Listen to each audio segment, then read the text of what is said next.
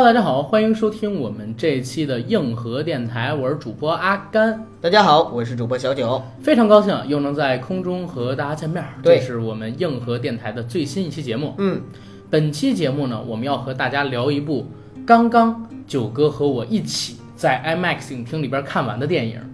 动物世界哇，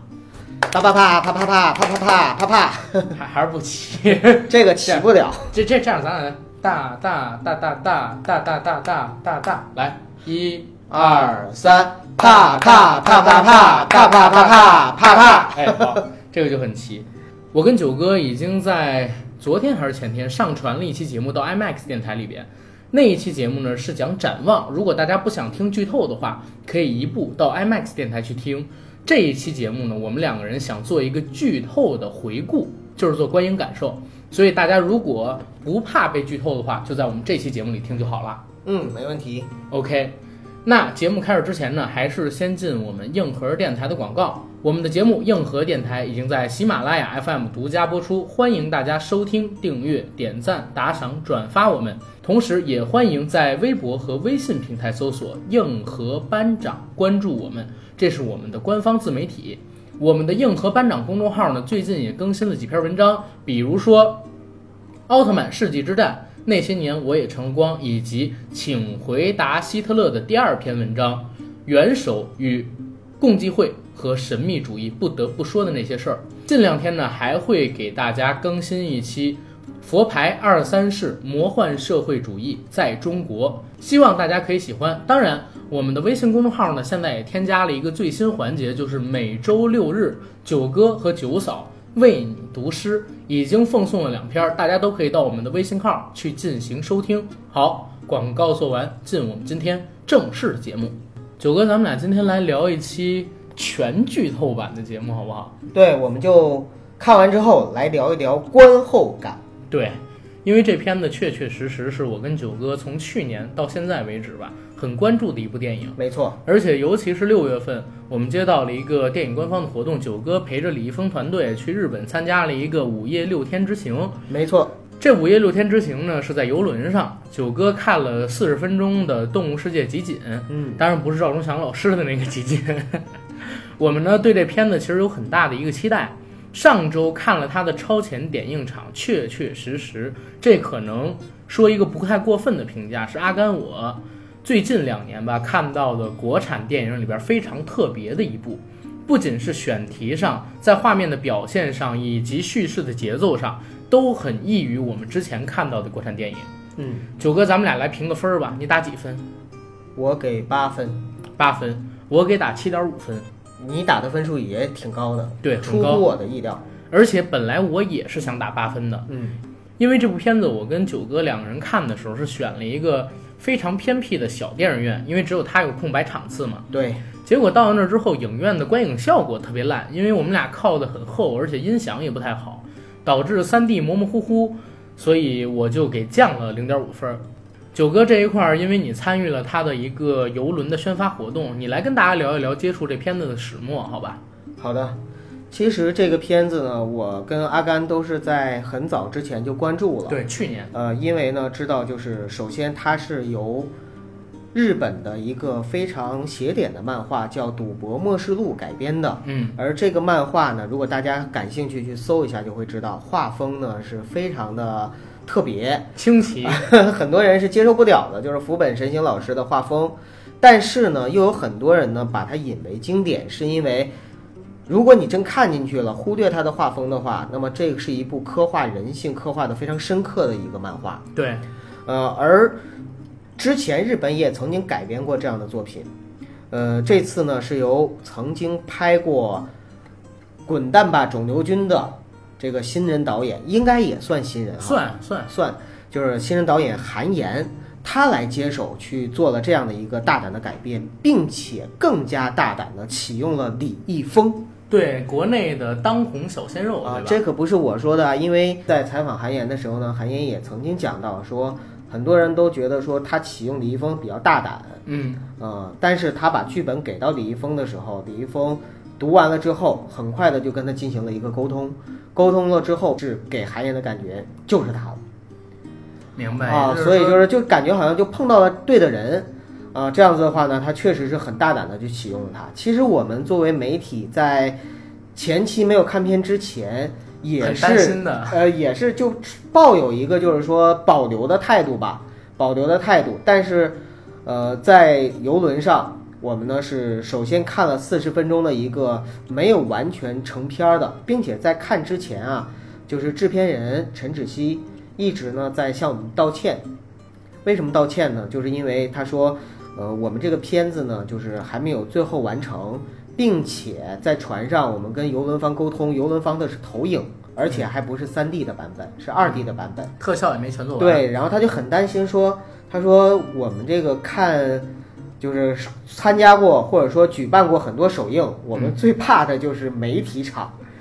对对对 因为，就是专业人士会用专业的、审慎的眼光和批判的眼光去看待这个问题嘛，对，所以呢，他就一直在道歉。但是呢，就是其实我们在看二 D 版本的时候，看完了之后感觉就挺惊喜的，因为第一，从二 D 的版本的角度来看的话，它的视觉特效还可以。第二呢，就是呃，整个场次里边呢，我们看的相当于就是不是剪辑，就是前四十分钟。嗯，就是他把前四十分钟放出来了，然后我们看了一下，一直到，呃，李易峰演的郑开司到了游轮上开始赌博，也就是说最精彩的，我们俩共识最精彩的就是在游轮上展现人性和算计的这样的一个就是赌局，最精彩的部分并没有展现被，保留了，被保留了。明白？啊、但是前面的包括动作戏，包括就是说几位演员的表演，都还是比较出乎我们意料的。对，呃，所以呢，就是我们对这个电影的期待呢，又进一步的加深了。同时呢，通过在游轮上与李易峰和周冬雨还有韩延的一个交流，呃，让我了解到，就是其实首先我对韩延这个导演呢是有一种刮目相看，或者说重新去对他进行了一个评价。因为之前呢，可能因为不太了解，只知道是一位新人导演，出过一个呢，不能说特别好，但是也不算差差，对，就是合格的一个影视作品。啊、当然了，还深奥了呢，对啊，还深奥了呢。对，这儿也说一嘴啊，就是你去这个日本之前，嗯，咱还聊，就是出了一堆很刁难的问题，对对对，问他，哎，滚蛋吧肿瘤君代表中国去申奥了，动物世界有没有这个想法跟预期啊？啊，是不是要打开国际市场？但是其实韩岩真讲到了，对，就是韩岩说，其实我们啊，一部作品在做出来之后呢，就不归我们创作人员，尤其是不归我导演去去决定了。对，归制片公司、发行方，呃，而且呢是归市场，就是说这个片子好坏，其实从导演的角度他不太在乎了，嗯，他只是在前期的时候很想，他拿到这个本子的时候，他很想把这个本子拍出来，并且有自己的想法，然后拼命的把这个本子做出来之后，做成了一个作品，就好像他生了一个孩子之后，然后就交给命运去安排，交给市场去安排。他可以配合所有的宣发活动，但是其实他并不是特别在乎票房了。明白，啊、所以就是他这个心态我倒是挺欣赏的。然后呢，就是因为韩延之前拍的呢，第一相对小成本一些，嗯，第二呢就是类型还是属于是一种现实题材的偏青春向的。大家都知道，就是《滚蛋吧肿瘤君》里边也有漫画的一些成分，对，因为他写的就是漫画家熊顿嘛，对吧？真实事情改编的。然后呢，另外呢，也是一个格局相对来说比较小的这样一个电影，突然之间让他去跨越了，拍了一部格局很大、对世界观很大，但好像成本也不是特别高，但是需要他驾驭的东西要多很多的。对对对对，所以在这种情况下的话呢，我们也是替他有有一个担心。嗯结果呢，就是韩延无论是从他的整个给我们看到的真实的表现和反应，还有就是这个作品最后呈现出来的状态，呃，我就觉得这个导演还是一个比较有前途和有潜力的这样的一个新人导演。在未来的话，他的才华只要好好的施展，然后呢没有被资本绑架，我相信他会在未来中国的电影市场上面一定会有他自己的贡献。而周冬雨的话呢，是韩延导演其实也曾经讲到，就是周冬雨这个演员是一个非常有灵性的演员，但是这种灵性呢是很难去把控的灵性。也就是说，有可能你跟他说戏，他准备的很充分，但是你拍十条他都不 OK，就都不是你要的感觉。但有可能你没说什么，他灵光乍现，突然之间的一条，你就觉得 那就是他想要的。可是这个点呢是一定能来，但是什么时候来，周冬雨控制不了，他也控制不了，所以只能不断的去碰，就只有陈可辛能控制？或者是张艺谋。对，然后就是那个我们在呃周冬雨这个首映礼上面的表现给我的感觉，是因为我是第一次看到这个小孩儿，嗯，我突然觉得真的是一个特别单纯并且有点二二的姑娘，就是给人的感觉就是，呃，东叔非常的奇葩。啊，就是、呃这种奇葩不是贬义词啊，就是非常的清新脱俗的那种感觉。啊，不像一般的女明星清奇，啊，给你感觉就是特别机灵啊，特别会来事儿什么的，不会的，她就是真的很很很，你见过几个特别机灵会来事儿的女明星啊，我啊？见过很多，是吗？见过很多，至少在电视上见过很多。对，啊。但是但是东叔一贯的人设啊，就是真的跟他现实生活中很像，嗯，嗯，所以他是一个非常有灵气的演员，他的可塑性，我相信是需要更多的导演和他的对手去配合发掘的。明白，这是九哥这边的一个看法。对，我相比于九哥的话，前边应该是要差很多的，因为我之前没有参与他们这个日本行，是的，但是我对这片子的关注，其实说实话挺早。是的。我在去年年底的时候看了这片子的第一版预告，就是李易峰扮成小丑。其实我知道这片子还是你提给我的呢。对，当时就是看了这个在呃地铁上打杀怪物的一个动作桥段嘛。嗯，片子其实在这一块儿开始就已经让我有一个非常好的印象了，因为有点咖片的感觉。嗯，虽然它是一个华语的，甚至说当时我还不知道它具体讲什么主题的片子，但是我很感兴趣，尤其里边有那个迈克尔·道格拉斯嘛。所以之前跟九哥也提过，说哎，我挺期待李易峰这个《动物世界》的，但是没有想到我们硬核电台能够以一个官方媒体的身份参与到他们整个的一个宣发运作流程当中去。还是缘分吧。对，但是也要说一嘴啊，我们并没有因为前期的种种工作就提高对这片子的评分儿。对，我给出的评分儿，九哥给出的评分儿，一定都是客观公正，建立在我们两个真情实感上边儿的。是的，没错。再接着往下聊，到今年的四月份、五月份的时候，开始越来越多的关注这个片子，是因为他导演韩延，然后出了一些小小的新闻。这个具体是什么我就不说了，大家可以到网上去搜。嗯，六月份的下旬，就在上周，九哥从日本回来之后，我们俩没几天就去看了这片子它的一个超前点映。简单来讲，这片子里边涵盖了非常多的元素，动作、爱情，然后它是一个剧情伦理片，讲了人性，同时呢还是一个烧脑的悬疑片。大家如果喜欢看什么恐怖游轮啊等等，哎，虽然风格不太相近啊，这个相对而言还是温和一点儿，但是也有相类似的东西，应该是你们喜欢的款。是的，我跟九哥我们俩呢，在 IMAX 电台里边给到过这个票房预期，九哥是给了八亿八亿，我是给了大概十五亿左右的一个票房预期。对，因为我觉得这片子在未来的两周里边，跟它同类型的电影非常少。虽然我不是药神这部片子前期的种种宣传来看啊，口碑非常的好，但是呢，它并不是一个纯粹的喜剧，嗯，它其实是一个悲喜剧，后边讲的就是很现实的、很惨痛的一些真实生活的主义。那跟这片子相比，市场前景可能没那么明朗。在《西红柿首富》或者说其他一些纯粹的市场商业大片上映之前，对这片子能产生的影响的片子，我觉得很少，所以给了它一个相对较高的票房预期。但是大家通过我给的这个票房预期，就能感觉到我对这片子它的一个喜爱。而且我们知道，阿甘其实对国产片还是非常的严格。我对所有片子要求都挺严。然后这片子说实话超出我意外吧，而且还有一个词儿是我刚才提到，就是咖片。这片子有特别咖的地方，嗯很写点，很写点，包括前面的一些动作戏，还有其中一些出现的比较有尺度的场景。在这儿呢，也奉劝各位一句，尽量不要带很小的孩子去看，嗯因为这片子里边呢有拿人体做实验的镜头，也有一些就是伤疤呀、血迹，甚至说是割人肉的镜头。希望大家可以对小孩子这一块儿呢有一个适当的把控，尽量不要带他们到影院里去看这部电影。当然，你已经成年了，或者说十四、十五岁了，带着自己的朋友跟自己的亲人一起去看，也是完全 OK 的。这片子一开始呢是讲了李易峰饰演的男主角郑开司，他的一个职业，他的一个前情背景、人物关系。开司呢是一个游乐场的小丑，这是他的本职工作。他曾经因为八岁的时候家里边遭遇到了一些变故，患上了一个精神疾病，就是可能有精神分裂的倾向。这在一开始，开司本人也说了，说我有病。他的母亲在八岁的那场变故的时候呢，成为了植物人；他的父亲在八岁的时候那场变故里死去了。所以李易峰他的家庭情况非常的不好，虽然还留有一套房子，但是他很小就辍学了，而且他每个月的工资都要用来照顾他的母亲，而且这些工资是不足以照顾他母亲庞大的一个医疗费用的，所以日子过得很平淡很苦。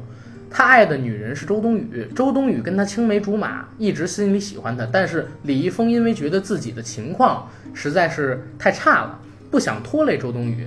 这是一个前情铺垫，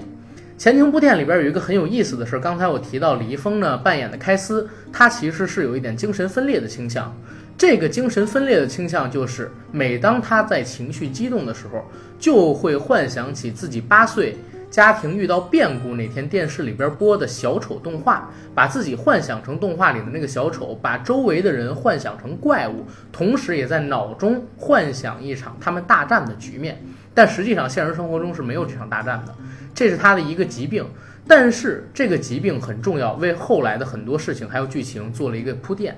片子讲到这儿，开头其实差不多就已经结束了。片子到这儿呢，其实都是原版的漫画里边并没有写的一些情节，是导演韩延为了做中国化的改编，所以提前铺垫的一些故事内容，还有人物背景，以方便能够过审。这是在我看来的原因啊。同时呢，也方便大家理解人物的一个情感动机。后边的事情其实就和漫画差不多了。李易峰扮演的郑开司有一发小，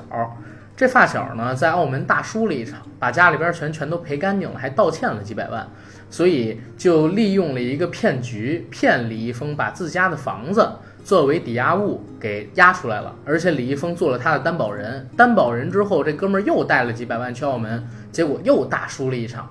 大输了一场之后，就有神秘人催债主找到了李易峰扮演的郑开司。债主呢，就以交换命运的身份，让李易峰到命运号游轮上边去参与一个赌博游戏。如果说输了，那会接受很惨烈的代价；如果说赢了，他可以在这个游轮上边赚到一辈子都花不完的钱。那李易峰就接受了这个挑战，准备改变自己的命运，踏上了这个叫做命运号的游轮。在命运号上边，他们知道了这个赌局的内容，其实就是玩一个。在我看来啊，它其实是一个非常高智力的游戏。游戏的内容，我觉得在未来的一段时间里边，通过这个电影有可能火起来。每个人拿到十二张手牌，十二张手牌分成三种，每种各四张，分别是剪刀、石头、布。每个人在开局的时候，肩膀上有三颗星星。你可以与另外一个人在达成一致协议后，到牌桌上进行赌局。两个人各自出一张手牌，扣在桌子上，然后等裁判宣布开始之后翻过来，石头胜剪刀，剪刀胜布，布包石头，谁输了谁就把一颗星给赢的人，谁赢了就可以得到一颗星。两个人在比试完这一局之后，将本局的牌放入回收池之内，这就是这轮游戏的基本玩法。那规则是什么呢？规则就是。在四个小时的时间里边，你要把自己的十二张手牌全部使用掉，同时必须保证自己身上的星星多于三颗。一旦少于三颗，或者说自己手中还剩有牌，或者说自己手中不但剩牌，星星还少于三颗，就要面临自己被运到游轮底层，成为人体实验的这样一个悲惨境遇。那整个游戏玩起来是非常有意思的。四个小时的时间里边，李易峰经历了被骗。从懵懂无知变成了一个斗智斗勇，最终赢得胜利的这么一个成功者的转变，同时呢，也套用了自己、自己的朋友，还有在游戏当中认识的战友之间的一个人性上的交互以及挣扎。就我觉得这片子好玩的地方在于哪儿？就是他在赌局的过程当中，其实运用了非常多市场经济学里边的理论。因为我本身是学这些科目的，我也上过类似的课，所以看这个游戏的时候，我就觉得特有意思。完全套用了之前我在课上学的那些例子还有理论，我觉得这个游戏刚才说嘛，未来会在国内变得很火爆。虽然可能说组织起相应的人数比较困难，但是因为它确实有意思。这部片子呢，最终李易峰是获取了游戏的胜利，换回来了几百万美金。当然到最后，他出于人道主义或者说人性上的考虑，花掉了其中的一部分钱。但是呢，最后照样是带了几十万美金回到家，赎回了属于自己家的那套老房子。这就是整个电影它其实讲的故事，穿插了特别多的动作戏份，这些动作戏份是极具咖片感觉的，而且在我看来应该是模仿或者说致敬了，或者说是借鉴了《王牌特工》系列里边的一个动作场景，在砍杀怪物的时候。这些怪物身上爆出来的并不是血液，而是五颜六色的颜料或者说是彩雾。同时呢，它的动作效果极具有漫画感，非常符合改编自日本漫画这样一个原作。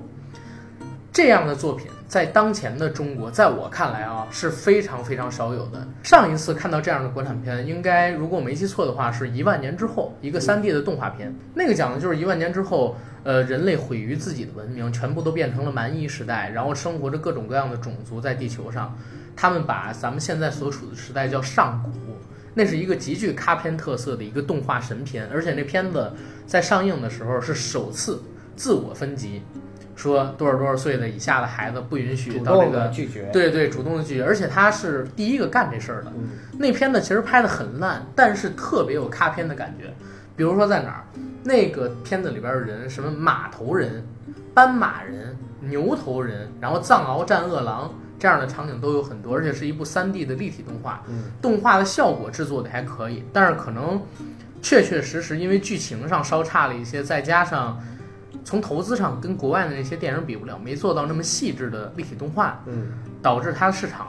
反馈不是很好，票房好像都没破亿。明白，这是当年看的一部神片吧。然后回到我们现在说的这个《动物世界》，九哥跟我是有一个一致的观点，就是说这片子上映之后，李易峰绝对会以这个片子还有郑开司这个角色作为自己的代表作跟代表人物，真正的在影视圈有一份拿得出手的毕业作品。对，没错。同时呢，韩延导演这个人也在《滚蛋吧，肿瘤君》之后有了一个革新自己电影作品的一个新标杆，也会让更多的人知道有这么一位青年导演。这位青年导演在未来。会有更大的一个可能性跟发展。同时呢，我跟九哥也了解到，这片子为了打开国际市场嘛，其实跑了很多国际上的电影节。目前的话，市场反馈还不错。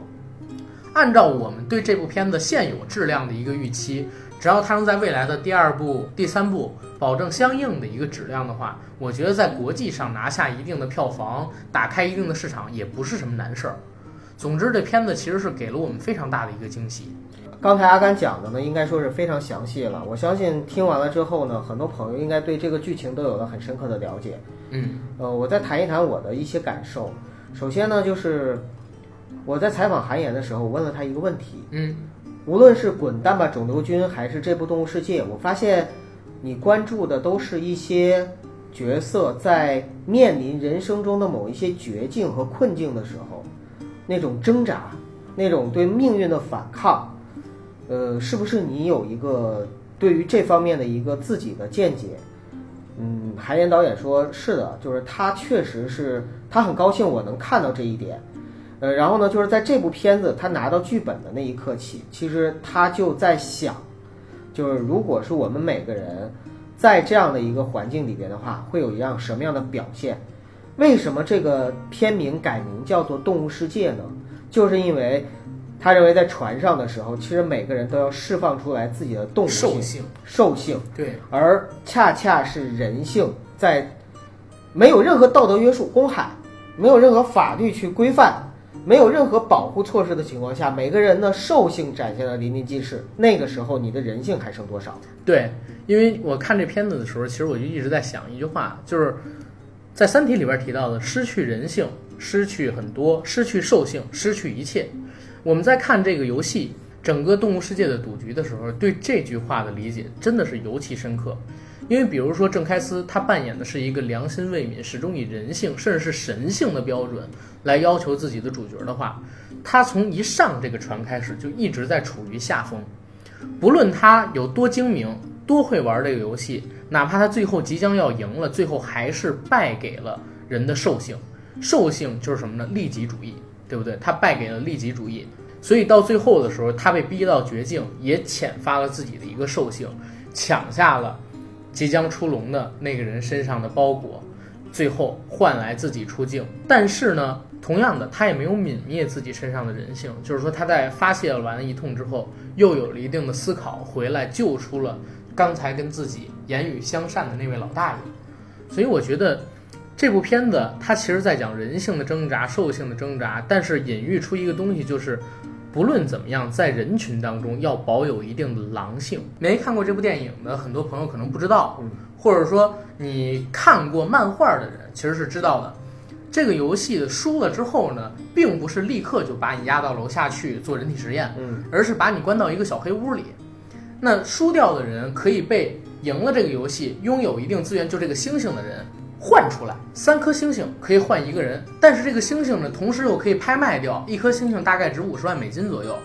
当时李易峰是舍己为人，说你们俩不要进去了，我进去，然后替你们两个人承受这个灾难，但是你们俩要救我出来。有一个人是李易峰饰演的开司的发小，还有一个人呢是在船上遇到的一个算是赌徒吧。结果就在最终要数李易峰扮演的开司的时候，有人急急上来要买这颗星星，五十万美金一个。他的发小犹豫了，甚至说直接是把李易峰抛弃在了这个小黑屋里，磕了个头走掉了。李易峰扮演的开司就整个人特别的绝望。这个时候是我感觉到啊，李易峰开始崩溃。同时呢，在小黑屋里还有一个大哥，这个大哥其实说实话，反派死于话多，明白吗？他说了一个什么事儿呢？就是李易峰扮演的这个角色是没有带任何东西就进了小黑屋，而他扮演的这个大哥呢，是背后的伤口包扎里边。包了一小袋钻石，这小袋钻石的价格是远高于一百五十万美金，所以他很心安理得地坐在小黑屋里等自己的伙伴来救。李易峰在发现这个事实之后，用自己的智谋还有自己的兽性抢下了这个小包裹里的钻石，最终把自己换出了这个小黑屋里。换出小黑屋里之后，他向背叛自己的伙伴们狂打了好几拳，然后发泄了自己的怒火。这个时候又做了一个回归人性，甚至是神性的事儿，就是救出了利用三颗星要一百五十万美金，救出了在小黑屋里和自己好言相劝的一个老大爷。其实整个故事到这儿差不多就已经是结束了。嗯，我对这个电影其实说实话有一个很深的一个感觉：失去人性，失去很多，失去兽性，失去一切。就是有的时候，我们每个人都以神的要求来标榜自己。以神的要求来标榜别人，但是其实每个人心里都有自我、自私、自欲这样的兽性存在。而我们虽然知道这样的兽性它并不是很好，但每当你陷入绝境的时候，如果你失去了这个兽性，可能你就什么都没有了。这也是《动物世界》还有《三体》这两个文艺作品吧，相互之间很嵌套的一个东西。但我不知道这一块在这个原著漫画里有没有。其实原著漫画里大部分情节呢，就是韩延导演呢都完美的复制到了整个的电影里边，但是呢，他仍然呢有一些自己的创新和改编。呃，像刚才你说到的前面，他有大段的小丑的情节，这个其实是原著里完全没有的。它相当于丰满了整个李易峰扮演的这个开司这个角色的整个的整个的人物形象。同时呢，就是漫画里边其实相当于结局更加的黑暗一点，因为漫画里边开司在最后。虽然成功的逃脱了下地狱的命运，然后成功的下船了，但是实际上他仍然欠了船上很多钱，大概两千多万美金，仍然是一贫如洗，并且背负着债务。可是，在这里边结局的时候，呃，李易峰扮演的郑开司实际上是还清了债务，下了船，是一个比较光明的结局。但是呢，阿甘，刚才你讲到的整个的关于影片的描述呢，我跟你有一些不同的见解，可能这就是看电影的时候每个人看到的东西的不一样。嗯，呃，李易峰扮演的开司在上船的时候，就因为保持人性，所以始终处于劣势。开始的时候被被骗，遭到了同伙的背叛，所以呢，他虽然是拼命的挣扎。然后呢，也终于是不断的去化解了几次危机，由劣势扳回优势，但最终仍然是以一种奉献精神，让两个同伴先安全了，然后自己呢，进到了小黑屋里，等待着他的同伴，就是他的发小和跟他一起战斗的另外一个小胖子叫孟国祥的，等待着他们两个人拿这个星星去换他。但是结果他进了小黑屋之后。遇到了同样等待着同伴救援的另一伙人中的一个，就那个满脸刀疤的大叔。嗯，那么这个大叔呢，就跟他讲说你太天真了。为什么太天真？因为你是光着身子来的。他就讲到说，在这个游戏里边，只有利益才是最牢固的。你对人的信任其实是没有价值的。这个大叔手上捧着一捧钱，他说：“我带着这个东西来，所以呢，他们才会去把我赎出来。”开司开始还不信，他觉得说自己的发小，还有就是跟他一起战斗过的那个叫孟国祥的伙伴，他们两个人肯定能把他换回来。结果，真的是不出我们的意料，就是在开始竞拍之后，大家以五十万美元一颗星去买他的这两个伙伴手上多余的星星的时候，这两个伙伴动摇了。首先是那个叫孟国祥的，他们的那个另外的一个伙伴动摇了，因为他实际上就是一个骗子。他决定用自己的这个星不换开司，而去换更多的钱下船，改变自己的人生。同时，他说服了李易峰扮演的郑开司的这个发小大虾米，大虾米，让他也放弃了救赎李易峰。其实，在这个里边呢，有一点就是韩延，呃，我觉得是遗漏了原著里边的一个很重要的一句话。其实，在原著里，说服他的伙伴不去救开司，有一句很重要的话，就是。这些被关进小黑屋里的人，以后你永远也见不到了。正因为这句话，所以他就可以说我对不起他，但是我不会被任何人、其他人发现，所以我能够更加容易的去做出这个决定。而在这个电影里边，就这句话没有。但是不管怎么样，两个人放弃了李易峰扮演的郑开司之后，李易峰扮演的郑开司相当于就陷入了一个绝境。在这个时候，他抓住了一个机会，一个最终的什么机会呢？刀疤点的这个大叔虽然手上捧着一捆钱，然后呢要被自己的伙伴赎出去，但是李易峰发现，这捆钱最多只有五十万美元，而如果他的伙伴要换他的话，需要三颗星去换，每个星在外面就可以卖五十万，也就是说至少能用一百五十万美元，这是一个悖论。如果从单纯的利益的角度的话，他的伙伴肯定换回这个大叔，这个大叔身上有比这五十万美元更有价值的东西。这时候他观察到了这个大叔背后有一个贴着膏药的伤疤，嗯，然后他就通过去揍那个大叔，在混乱之中把这个伤疤揭下来，然后呢把伤疤里边那个大叔藏进来的钻石给抢到了手中。那么大叔在出去之后，他的伙伴发现大叔没有把钻石带出来，所以这些伙伴迫不及待、气急败坏的用剩下的多余的星又把郑开司换了回来。其实，在原著里边也讲到，就是这个钻石总共是价值两千万，就肯定是远远高于这个星的价格，他们才会愿意去这样换。那么，在李易峰扮演的郑开司在出来的这一刻。他之所以在最后愿意去救这个老头儿，也是因为这个老头儿做了一件事儿，他给李易峰跪下了，并不是求李易峰扮演的郑开司把他给救出去，因为我相信如果是那样的话，他不会去救的。导演聪明就聪明在这儿，这个老头儿对李易峰扮演的郑开司是这样说的：说，年轻人，我请你出去之后帮个忙，给我的儿子打个电话，告诉他把药换成便宜的。就这一句话打动了李易峰扮演的郑开司，因为他从小就失去了父亲，而这个父亲就是为了去救儿子，或者说给儿子治病才去上的这个船。所以李易峰扮演的郑开司出来之后，虽然是狠揍了他的骗他的这个孟国祥，但是实际上他也并不仅仅是为了去发泄自己的愤怒，而是为了说把他手上的钱和星抢来之后，用这个星星去换了。这个老头出来，因为他的台词有一句是说：“你这个时候最应该做的是陪在你儿子身边。”所以自始至终，李易峰的人性始终都保持得非常好。而韩延导演呢，其实他也通过这样的一个角色，就是为了表达他里边自己独创的一句台词，也是整个这个电影的核心。嗯，里边的漫画化的这个小丑，他扮演的这个超级英雄，他的一句台词。该打的仗我已经打完了，该走的路也走到了尽头，我守住了我的道。这句话其实就是韩岩想要表达的一句核心。但是我觉得是这样，李易峰他并不是没有动摇，为什么呢？因为我说的他是从坚持人性到爆发出一些兽性，再从兽性回归人性神性的这么一个过程。因为其实你在想，他从这个小黑屋里将要出来的时候，他知道这个大哥，因为他猜嘛。背后的那个包裹里边应该有更值钱的一些东西。他当时抓下来的时候，他其实没有感觉到，就是这个大哥有可能会被人发现，就是他背后那伤疤没有吗？他其实是把这个人的生死置之于度外，而是把自己的生命置于在他之上的。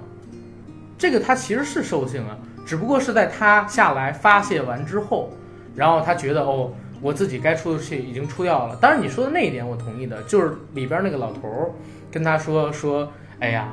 你跟我儿子，所以说我把电话抄给你，你跟他说让他把药换成便宜的吧，这个我是可以理解的，因为这是最终打赢他的兽性，让他回归人性一个很重要的点。对对，但是不能说他一直就纯粹是人性的，因为他其实牺牲过别人，为了成全自己，就是那个大哥。每个人身上都有兽性，对，只不过呢，就是说人性和兽性能不能共存。以及哪个占上风，这可能也是一个特别值得探讨的哲学话题了。对，嗯，因为因为我始终抱着这么一个观点，就是无论你是谁，除非你是诚心，否则的话，你一定会有人性跟兽性的挣扎。而且诚心也不是没有人性跟兽性的挣扎。对，诚心一开始就是兽性，他是极其自私的一个人，因为为了完成自己心中的道德跟理想，他把自己凌驾在所有的理性之上。只为了感性而存活，这也是一种自私的兽性，对不对？对，这个看怎么理解嘛。对，然后《动物世界》这个电影，我觉得啊，如果大家一起去看的话，等它二十九号的时候正式公映在大陆，解读会有非常多，包括说就是这个电影里边我们认为的一些 bug，之前我们可能没有提到，大家如果去看的话，可能也会觉得它是可以顺下来的，到利用某些理论，比如说我们之前聊到。这个电影里边呢，有一个场景，就是在游戏即将尽头截止的时候，李易峰扮演的这个郑开司呢，收集了非常多的卡片，想用这个卡片去打断游戏的公平性，最终把控这个游戏，使自己胜利嘛。那在这个时候，有一个反派站出来了，这个反派利用了一个相互信任的关系，把每一个在场的人套用在了一个场地里，利用换牌的规则。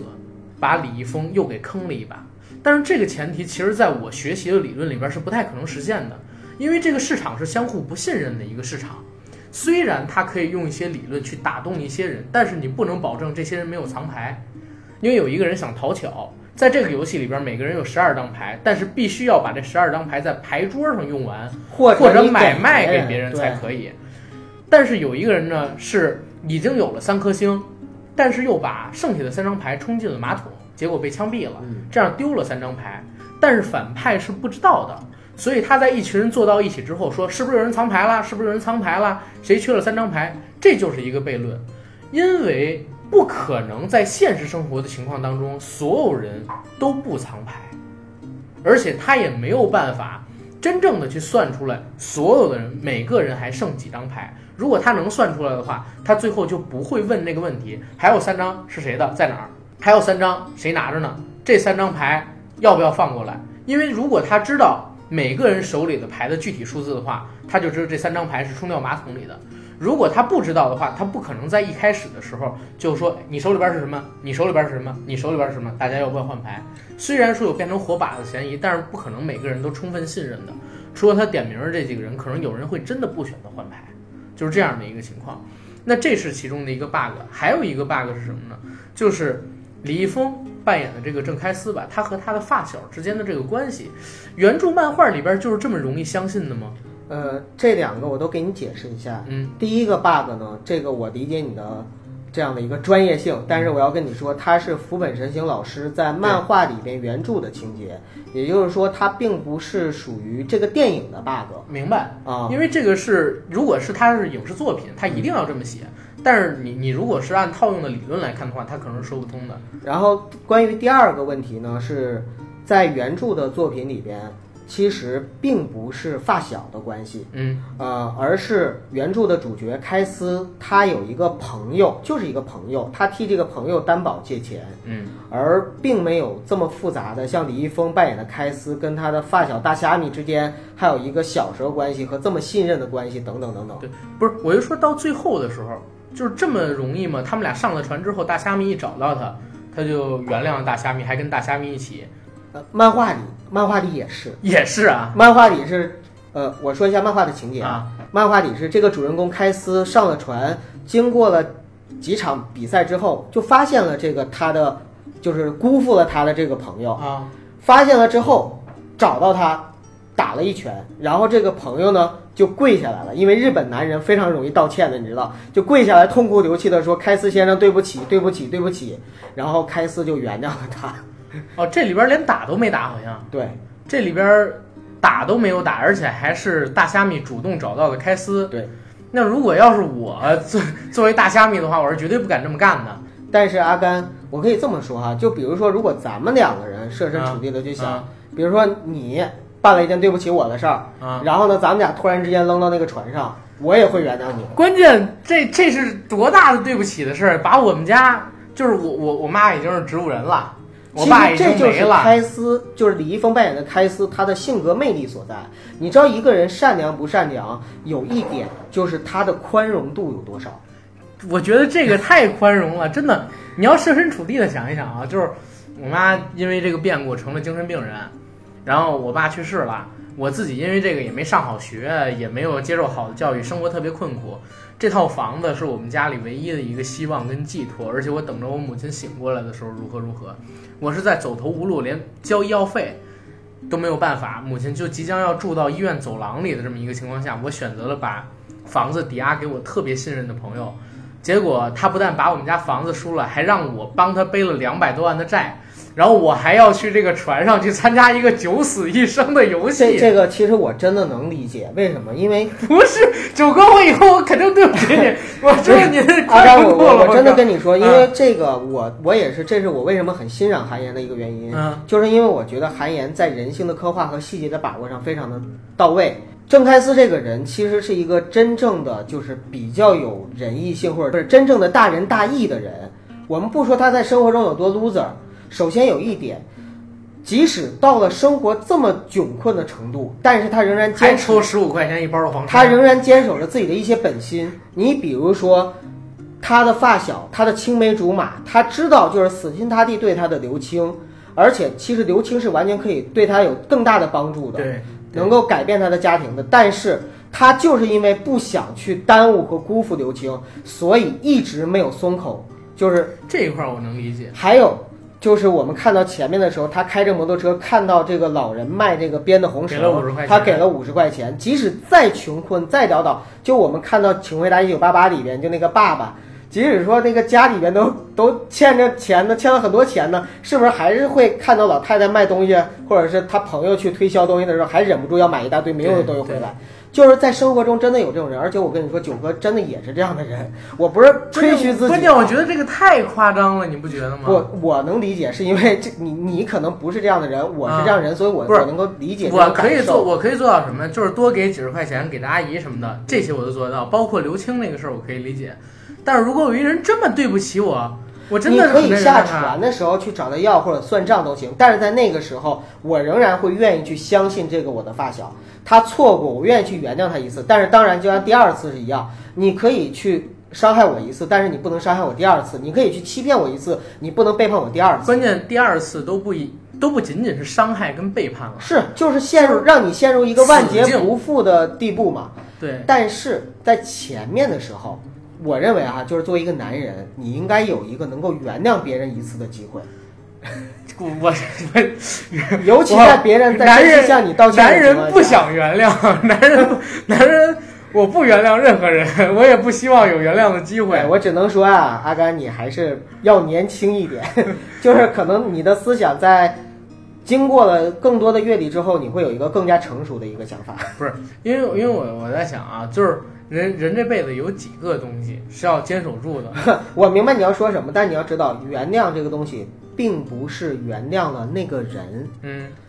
佛家有讲，你放下屠刀，或者说你放下仇恨的时候，其实首先救赎的是你自己的本心。嗯，所以原谅呢，并不是说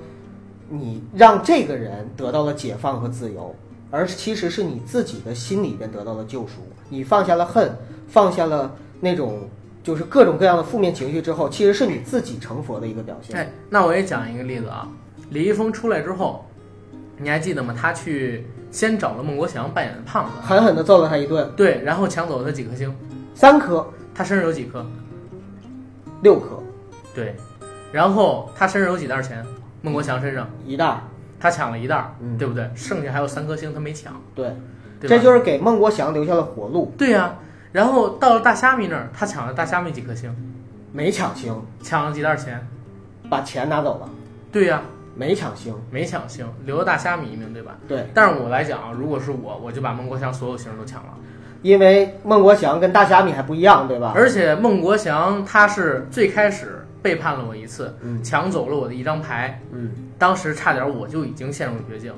我跟他完全不熟悉。到了第二次的时候，他完全是利用我这个人扮演的角色使用的规则，而且他才能本来就是个骗子，对，才能最终活下来。